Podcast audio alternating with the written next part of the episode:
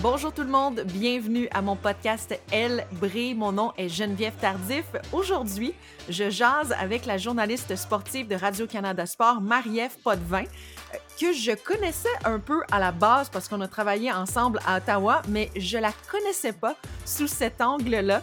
Vous pouvez la voir dans la nouvelle série web Marie-Ève sans limite, où elle découvre ce que ça prend pour pratiquer un sport d'élite. Salut Marie-Ève! Bonjour Geneviève! Hey, merci d'avoir accepté mon invitation. Ben merci de m'avoir invité. Je me sens vraiment choyée. Ah, mais ça fait tellement longtemps qu'on s'est jasé et là, on peut te découvrir euh, dans la nouvelle série Marie-Ève sans limite. Mm-hmm. Comment c'est venu cette idée-là de, partir euh, cette série web? En fait, un, j'adore les sports. Hein. Ça, je pense que tu le savais déjà d'avance. Euh, j'aime les défis, autant sur le plan professionnel que personnel. Et euh, une chose qui m'a toujours fascinée, c'est vraiment ce que ça prend pour atteindre le plus haut niveau d'un sport et ce que les athlètes doivent faire pour vraiment atteindre l'élite de leur sport. Et en me connaissant un peu mon côté, je dirais, athlétique, mon caméraman, réalisateur Pierre Méville m'a proposé ce projet-là dans lequel je me dans le fond, dans lequel que je pouvais me concentrer euh, sur un sport pendant deux à trois mois. Et à la fin de cette période-là, j'avais un défi à réaliser, donc un objectif à atteindre. Et disons que c'était assez difficile de, de, dire non parce que, de un, ça me permettait euh, d'une façon unique de comprendre différents sports, mais aussi d'avoir une approche particulière avec les athlètes. Puis je dirais, c'était quasi un accès exclusif. Et de mon côté, qui veut toujours pousser mes limites, ben, j'ai pas eu le choix de dire oui, en fait. mais on a pu voir ce concept-là. J'ai lu ça un peu en mmh France, mais ici, moi, en tout cas, j'ai jamais vu ça. Non, c'est ça, c'est euh, c'est vraiment unique. Euh, oui, 100 jours le fait. Euh, il y avait un journaliste qui se concentrait un peu plus sur comment le corps fonctionnait dans différents dans différents sports extrêmes. Alors qu'ici, tu sais, c'est oui, les journalistes ont déjà fait l'essai de certains sports, mais de pouvoir se concentrer aussi longtemps à la pratique d'un sport, je dirais que c'est assez unique là. Oui, et là, tu as commencé avec l'apnée sportive. Explique-nous, c'est quoi l'apnée sportive? Je, l'ai dit à ma mère, là, puis ma mère, elle était comme, c'est quoi l'apnée sportive? Euh, en tout cas, on, va, on va essayer de comprendre. Oui, c'est ça. Ben, en fait, c'est très simple. Hein. L'apnée sportive, c'est une grande respiration, puis on plonge dans l'eau. Il y a trois disciplines en apnée sportive, en fait, dans l'apnée sportive, le freediving ou la plongée en apnée. Là, il y a trois termes là, qui, qui, euh, qui, qui annoncent ce sport-là. C'est la l'apnée statique. Donc, c'est une inspiration, on, plonge le visage à l'eau et on tente de, faire le temps le plus, de rester le plus longtemps possible dans l'eau. On a l'apnée dynamique, donc c'est vraiment parcourir la plus grande distance sous l'eau et ça, c'est toujours avec une seule inspiration. Donc, il n'y a pas un nouvel apport d'oxygène et il y a l'apnée en profondeur, donc c'est d'atteindre la plus grande profondeur euh, en, une seule, en une seule inspiration et toi, tu te donnes un défi à chaque, mmh euh, à chaque sport et tu vas participer à une compétition. C'était quoi ton défi pour euh, l'apnée sportive? C'était d'atteindre au moins 20 mètres en ah, profondeur. Ah, c'est fou. Et ouais, quand même. Mais tu sais, je suis une adepte de, de, plongée bouteille. Donc, euh, j'ai déjà atteint certaines profondeurs. J'ai plongé en cénote au Mexique. j'ai visité plusieurs épaves, donc à une certaine profondeur.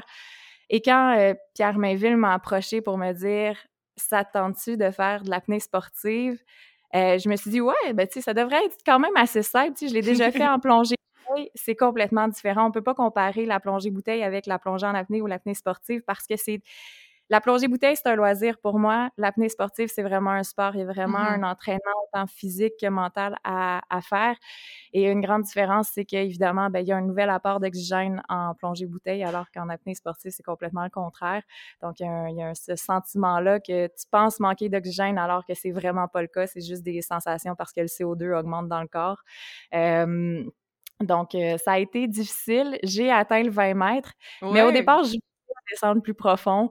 Euh, moi qui essaie toujours de repousser un peu plus mes limites, euh, j'ai été obligée d'arrêter à 20 mètres. Et c'était où euh, que tu as atteint le 20 mètres?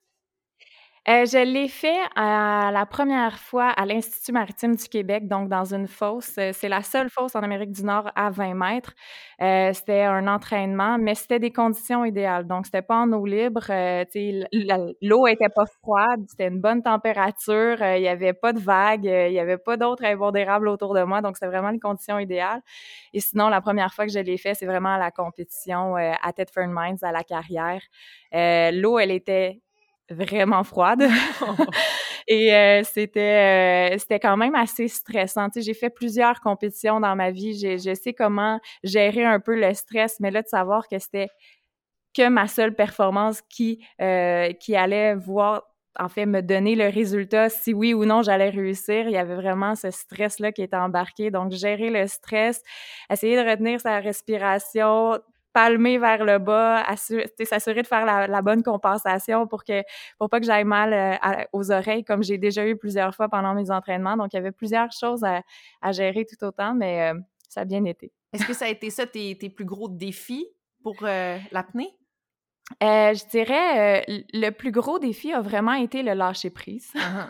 Uh-huh. Parce que c'est, en fait, c'est la chose qu'on apprend en, en apnée sportive, c'est vraiment de lâcher prise, d'essayer de se faire un espace mental euh, tout au long. Puis, tu sais, personnellement, j'ai de la difficulté à juste faire une chose en même temps, de pas bouger, de pas, euh, tu sais, normalement c'est ça. J'aime ça, euh, j'aime pas ça m'arrêter pour juste prendre deux secondes, prendre une respiration puis essayer d'évaluer. J'aime ça tout faire les choses en même temps, alors que là je devais vraiment prendre un moment, euh, évaluer qu'est-ce qui se passait, autant les sensations que je ressentais dans mon corps que euh, des différentes choses que je devais contrôler. Parce qu'une fois que tu plonges, faut que tu arrêtes indirectement de penser parce que quand tu penses, ton cerveau roule, ça consomme de l'oxygène et le but ultime, c'est d'essayer d'éviter de consommer trop d'oxygène pour pouvoir atteindre une certaine profondeur.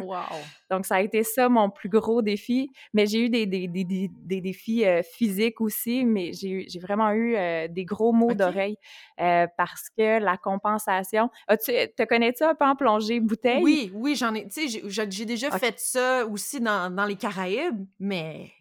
Ouais. OK. C'est ça. Ben, quand, quand en plongée bouteille, on doit égaliser souvent. Donc, euh, dans le fond, envoyer de l'air dans les, dans les espaces euh, euh, qui peuvent, qui, qui, contiennent de l'air. Donc, le masque, les oreilles et tout. Donc, en, en égalisant, ça fait en sorte que l'air circule et que la pression de l'eau devient pas trop inacceptable, en fait. Et puis, j'égalisais pas souvent assez souvent, je devrais dire, parce que comme on plonge la tête première, on doit pas regarder le, fond parce que sinon les trompes de stage qui euh, sont dans le visage euh, vont s'étirer, l'air passera plus. Et là ça peut causer des maux d'oreille et moi ça a été mon un des plus grands défis aussi euh, sur le point physique que je devais que je devais combattre c'est tellement impressionnant. La série, les images sont belles. Euh, on, te voit vraiment du début. Tu découvres l'apnée. On te voit dans une piscine au départ. C'était quoi comme type d'entraînement que tu as dû faire? Je pense que tu avais des sacs de roches aussi à un moment donné. Ah ouais. en fait, j'ai eu un entraînement assez complet. Donc, moi, je m'entraînais euh, cinq à six fois par semaine. Euh, autant, ouais, quand même. Autant en piscine, en profondeur, ou sinon en gymnase. Euh, j'avais, j'étais accompagnée de, de, mon entraîneur personnel, Marie-Claudine Caron, au gym Origine. et là, c'était vraiment pour gagner de l'amplitude dans mes mouvements, contrôler aussi ma respiration sur le point de vue de la cage thoracique, faire beaucoup d'entraînement aussi en, on appelle ça des tables de CO2. Donc, c'est vraiment de retenir sa respiration pour 20-30 secondes et après ça, on respire pendant peut-être une minute et on reprend l'exercice, soit marcher sur un tapis roulant ou sinon avec le skier qu'on tire des cordes vers le bas. Euh, j'avais aussi évidemment un entraînement en piscine et les fameux sacs de sable que tu parles, ça c'est euh, en profondeur, c'est vraiment pour essayer de faire un effort physique mais en retenant sa respiration. Ça ressemble aussi à des tables de CO2 mais sous l'eau euh, parce que sous l'eau il y a le, il y a le réflexe mammifère qui, qui, qui embarque le réflexe d'immersion qui fait en sorte que ton rythme cardiaque diminue, donc veux, veux pas, tu consommes moins d'oxygène. Donc, c'est à savoir à quel point tu es capable de tenir ta respiration sous l'eau. Et il y avait aussi, euh, évidemment, l'entraînement en profondeur là, deux fois par semaine en carrière pour essayer d'atteindre un mètre de plus que j'avais fait la veille. Euh, ça a été, euh, ça a été un, entraînement assez complet et assez ardu, je te dirais. Tu t'es entraîné, tu as réussi ton objectif, tu sais c'est quoi l'apnée maintenant sportive. Est-ce que tu en referais dans ta vie? Est-ce que c'est quelque chose que tu aimes faire? Assurément. Ah ouais? Ouais, c'est. ben, tu sais, j'aimais, j'adore être dans l'eau. Donc, euh, autant natation, plongée, surf, euh, wakeboard, c'est un élément qui me parle beaucoup. Euh, c'est j'ai pas atteint le 30 mètres, donc assurément que je vais essayer de l'atteindre. OK. ça, c'est quelque chose que je veux, que je veux faire, mais aussi, c'est j'étais tellement concentrée sur la compétition pendant deux à trois mois que j'ai pas exploré le côté conservation, exploration de nos fonds marins. Mmh. Euh, donc ça, c'est quelque chose que je veux, euh, je veux faire euh, plus tard, évidemment, quand l'été va, va, revenir, parce que l'eau présentement, elle était assez froide. donc c'est vraiment d'aller de juste m'amuser, d'oublier la corde un peu, d'oublier l'objectif, puis juste découvrir qu'est-ce qu'on a sous l'eau euh, chez nous, puis euh, de, d'essayer de pousser encore, de perfectionner un peu plus ma technique euh, et vraiment de, de, joindre la communauté d'apnéistes au Québec qui, eux, veulent juste partager leur, leur passion puis nous faire découvrir d'autres endroits qu'on ne connaît pas encore. Donc oui, c'est assuré que je vais continuer. Puis ça devient de plus en plus populaire comme mm-hmm. sport aussi. Oui, tout à fait. Il y a, euh, sur les réseaux sociaux, on voit souvent passer des photos euh, euh, puis ces photos-là sont impressionnantes, là, sont belles parce que il y a juste une combinaison étanche, euh, un masque, puis hop, on s'en va sous l'eau. Il y a un rapport aussi qu'on peut avoir avec les animaux marins. Je pense aux requins. Évidemment, on n'a pas de requins ici, mais mais tu un des plus grands apnéistes, William Winram, lui fait des photos avec les requins et puis la plongée en mmh. apnée te permet d'approcher les animaux parce que justement, tu n'as pas une bonbonne d'oxygène qui fait des bulles et qui, peut, euh, qui peuvent les, leur faire peur. Donc, euh, il y, a, y a, ce, ce, rapport-là qui est euh, très naturel. Il y a aussi une conservation de l'eau. On dit souvent que dans les océans, maintenant, il y a beaucoup de plastique, il y a beaucoup de déchets, même ici dans le fleuve.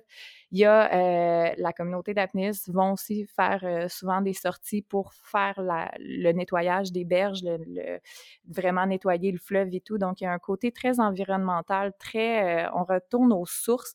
Il y a aussi sais, la plongée en apnée amène le silence, le calme aussi des profondeurs. On n'a pas besoin d'aller en mm-hmm. profondeur pour avoir ce calme-là, mais d'être sous l'eau, ça, ça, amène aussi un, un, ça, un côté assez euh, calme, puis c'est quasi de la spiritualité, mon Dieu, de la spiritualité.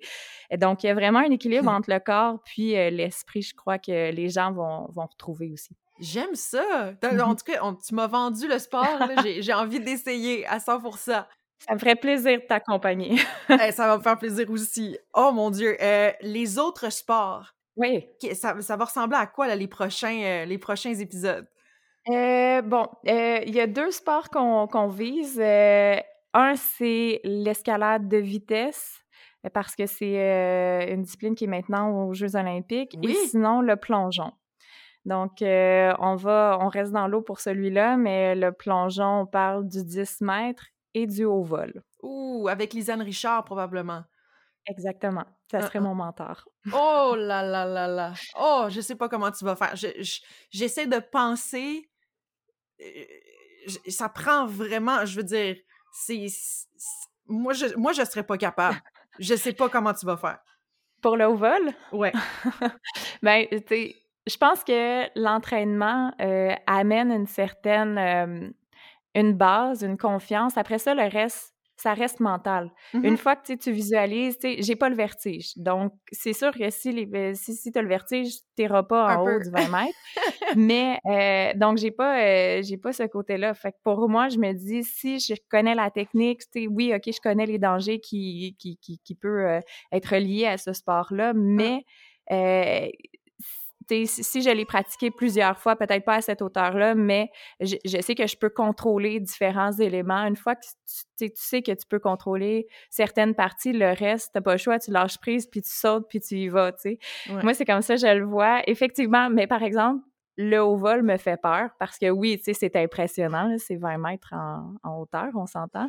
Mais, euh, mais c'est ça, j'ai hâte. C'est ce qui m'allume le plus, c'est que j'ai hâte de découvrir ce sport-là parce que moi, j'ai fait de la ringuette avant quand j'étais jeune. J'ai mmh jamais, euh, jamais fait de plongeon, jamais fait de gymnastique, donc j'ai pas ces aptitudes-là encore. Tu sais, l'orientation spatiale, je l'ai pas pour l'instant.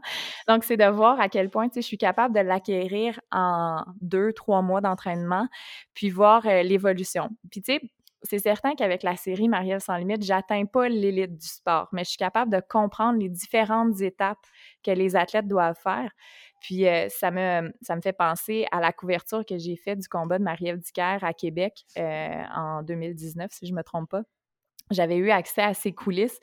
Euh, et puis, j'avais pu comparer, moi, la préparation que j'avais faite pour mon combat de boxe amateur à la sienne. Évidemment, c'était à très petite échelle ce que j'avais fait comparativement à un combat de championnat du monde, c'est de, uh-huh. de, championne du monde. Mais c'est c'est là que j'ai vu que oui, il y avait de très grandes similitudes, puis on se, on pouvait se rejoindre sur plusieurs points, puis je pouvais comprendre le stress, par exemple, d'une pesée, tu sais, euh, avant un combat, euh, à quel point l'athlète comme Marie-Ève elle est zen avant un combat, elle est calme, elle chante, elle danse, euh, sa famille est autour d'elle.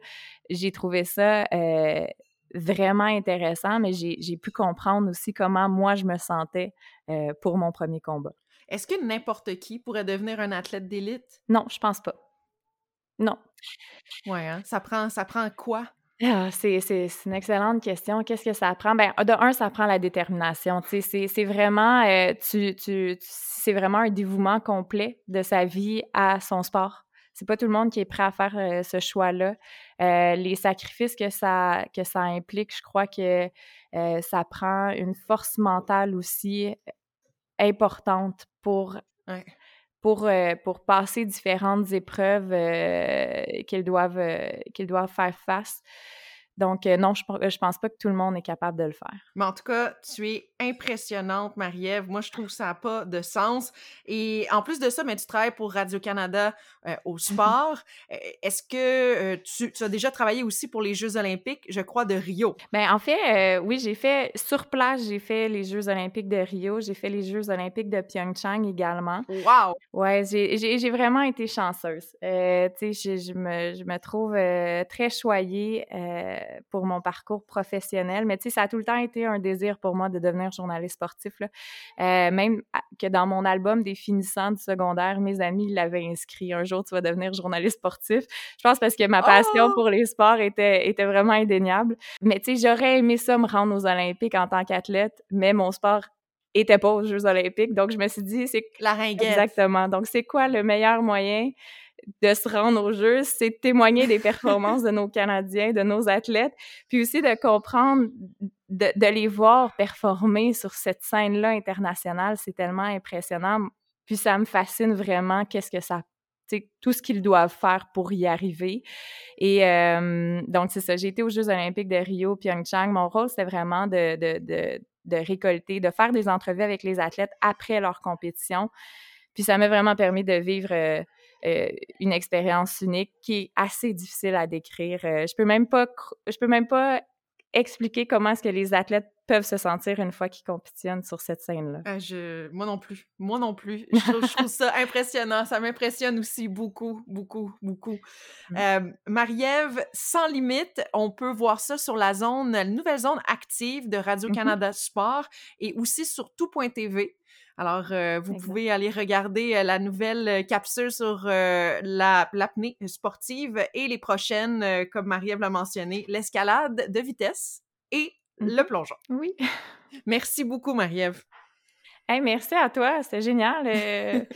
C'est super cool. J'aurais pu te parler encore plus longtemps de, ah, tout ça. On va faire ça. On, va, on ira prendre un café quand ça va être possible. Assurément. Puis pour de vrai, si tu veux l'essayer, l'apnée, ça va nous faire plaisir. Parfait, parfait. Je vais me mettre ça dans la tête, là, puis euh, quand je vais être prête, euh, je te tiendrai au courant. Mais tu sais, dis-toi que c'est une, session d'initiation, hein, fait que c'est en piscine, puis c'est pas, euh, ça implique pas grand-chose, là, outre que tu t'amuses. C'est vraiment, c'est la première chose qu'on apprend, c'est vraiment essayer de, s'amuser, puis de, de juste rester sous l'eau, puis voir à quel point on est capable de dépasser nos propres limites. Ouais, s'il y a quelqu'un qui, qui, aime aussi essayer de nouvelles choses, c'est bien moi, là. Alors, euh, on, on, y va. Hey, merci beaucoup. Ben, merci à toi. Bonne fin de journée. Toi aussi. Bye. Ciao. Merci d'avoir été à l'écoute et comme je l'ai dit, allez voir la série Marie-Ève sans limite ça vaut le détour. La semaine prochaine, avec le début de la saison du baseball, ben, je ne sais pas si vous aimez la balle autant que moi, mais j'aime beaucoup le baseball et on va jaser à une femme inspirante du baseball. À mardi prochain.